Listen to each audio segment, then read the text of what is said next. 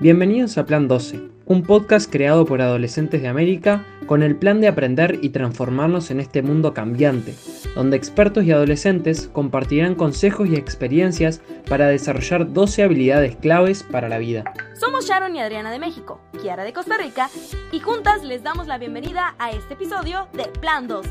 Aprender para transformar. Las opiniones en este podcast son nuestras y de los invitados y no representan América Solidaria, UNICEF y Caserta, que son quienes nos apoyan. Hola personitas, bienvenidos a este capítulo del Plan 12 Aprender para Transformar. En este capítulo vamos a hablar acerca del respeto a la diversidad, con dos invitados que tienen historias que en serio los van a inspirar. Y bueno, como primer invitado les presento a Danilo Manzano de Ecuador. Es un activista político del movimiento LGBTIQ+, estudió relaciones públicas y resolución de conflictos es el productor de Dialogando Ando, una plataforma de comunicación alternativa de YouTube y Facebook. Además, es el director de la organización Diálogo Diverso, la primera organización que trabaja por los derechos de las personas LGBTIQ más refugiados y migrantes en Ecuador. Bienvenido. Muchísimas gracias, estoy súper contento Sharon y Kiara por esta oportunidad. Antes había hablado siempre de los temas LGBT para gente un poquito más grande, pero me encanta y me encanta y la verdad es que tengo una envidia de la muy sana de que esto pueda ser escuchado por adolescentes, ¿no? Ya cuánta gente de mi generación hubiésemos querido tener oportunidad de escuchar de que nuestra diversidad es súper normal y sobre todo es súper necesaria también de que se pueda expresar. Así que gracias por esta oportunidad. También tenemos a Leonardo Dávila, que es rebelde con causa, peruano de la cuarta generación del 2019. Tiene 15 años y es integrante de la iniciativa Jóvenes Planetarios, el proyecto nacional Rebeldes por una América Solidaria y representante de la Red Nacional Voces Adolescentes. Bienvenido. Eh, pues como dijimos, vamos a hablar acerca del respeto a la diversidad, que es una habilidad muy importante para vivir en armonía, respetando a otras personas, sus, opiniones y valores, que muchas veces esto radica acerca de la etnia, de las creencias, preferencias sexuales, que esto no debería existir. Pero bueno, te paso la palabra, Kiara, para que empieces con las preguntas. Nilo, hemos visto que haces un trabajo súper interesante en la ONG Diálogos Diversos. Nos gustaría que nos contaras brevemente sobre qué es lo que hacen y cuál es la relación de tu trabajo con el respeto a la diversidad. A los 18 años, pues decidí eh, conocer más sobre la realidad que vivían otros jóvenes LGBT en el Ecuador principalmente. Y pues bueno, desde ese momento hasta ahorita me he dedicado ya mucho al activismo LGBT y actualmente eh, soy cofundador de la organización Diálogo Diverso y hemos generado una metodología de trabajo a través de un proyecto de promoción y protección de derechos que se llama Mi Casa Fuera de Casa. A través de este proyecto Mi Casa Fuera de Casa hemos tenido la posibilidad de atender a más de 5.000 personas LGBT provenientes de Venezuela en Ecuador. Y actualmente hemos creado también la primera red de movilidad humana LGBT que actualmente cuenta con 10 países en Latinoamérica y el Caribe. Apoyar a otros activistas y a sus organizaciones para encontrar espacios de difusión de sus ideas y de sus alternativas.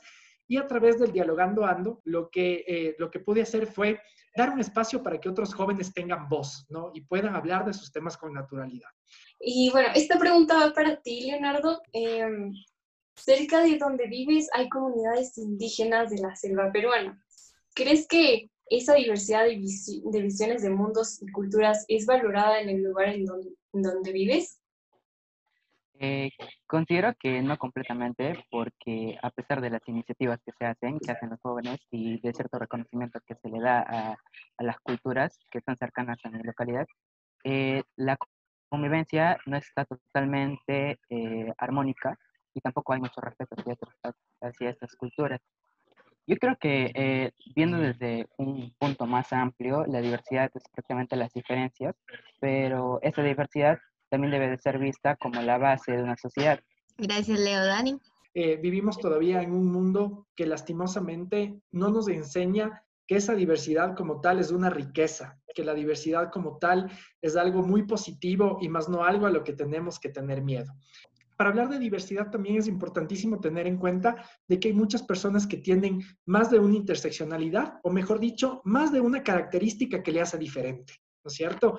Y es por eso que hay muchas veces en que algunos seres humanos necesitan un poquito más de atención o necesitan tener eh, igualdad de oportunidades o a veces un poquito más de ayuda que otras personas. Eh, también, este, hablando del aprendizaje, Dani, eh, dentro de todo el proceso que fue no ser respetado por tu familia y amigos por ser diferente, nos gustaría saber qué has aprendido de esas experiencias. Cuando yo salí del closet fue súper complicado. No era solamente, perdón, el hecho de mi familia, sino era el hecho de todo lo que yo tenía como adolescente a mi alrededor. Era eh, mi colegio, ¿no es cierto? Era eh, mis amigos del barrio, por ejemplo, entonces todo el entorno educativo y también el entorno social y por otro lado el entorno familiar.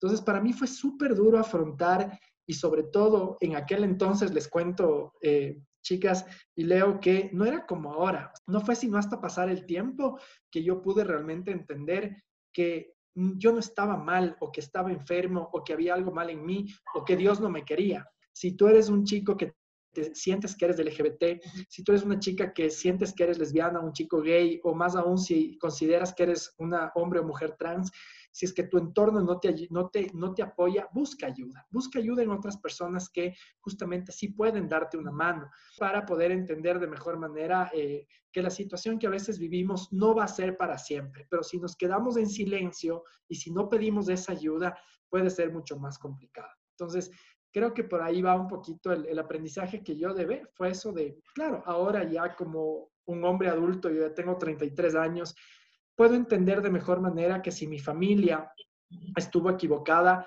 tampoco fue culpa de ellos. Ellos aprendieron a discriminar.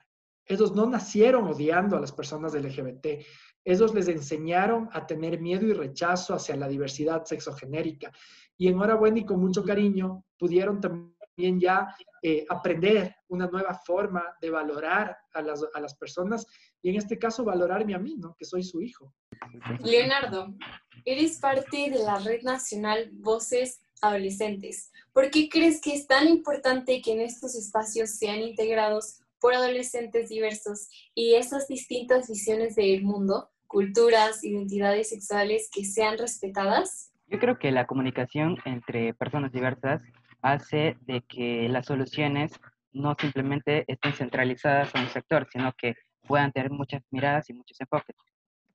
Sí, como esa visión de beneficio eh, al de la diversidad, ¿no? Más que nada. Eh, bueno, como antes Dani nos había hablado de que la discriminación se aprende y si es así, ¿cómo podemos desaprenderla?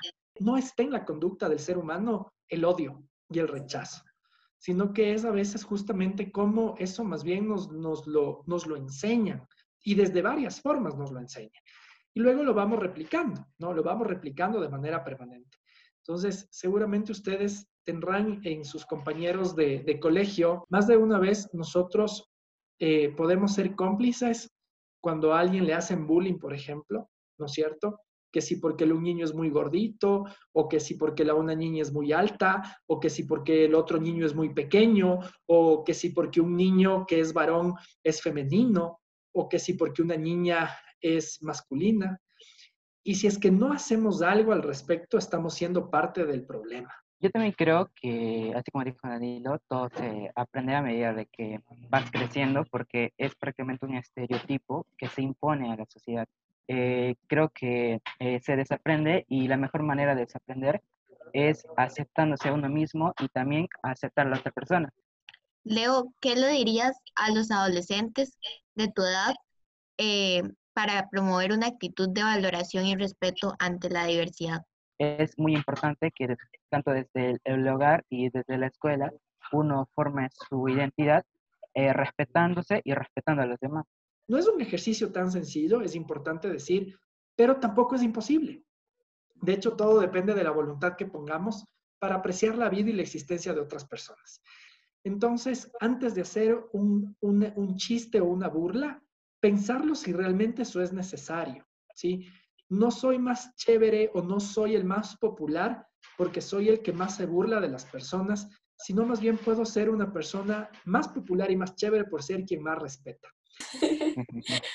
Sí, pues bueno, eh, creo que ya vamos a concluir con este grandioso podcast que ha sido súper enriquecedor con todo su conocimiento, con todas sus experiencias. Y bueno, gracias a todos los invitados. Eh, también saludos a los que nos están escuchando en este podcast. Recuerden seguirnos en nuestras redes sociales, arroba con causa 2030 en Instagram y para ver más desafíos de Plan 12. Nos vemos hasta la próxima. Esperamos que hayas disfrutado, al igual que nosotros, este podcast. Revisen los desafíos diseñados para poner en práctica estas habilidades. Abrazo psicológico y hasta la próxima.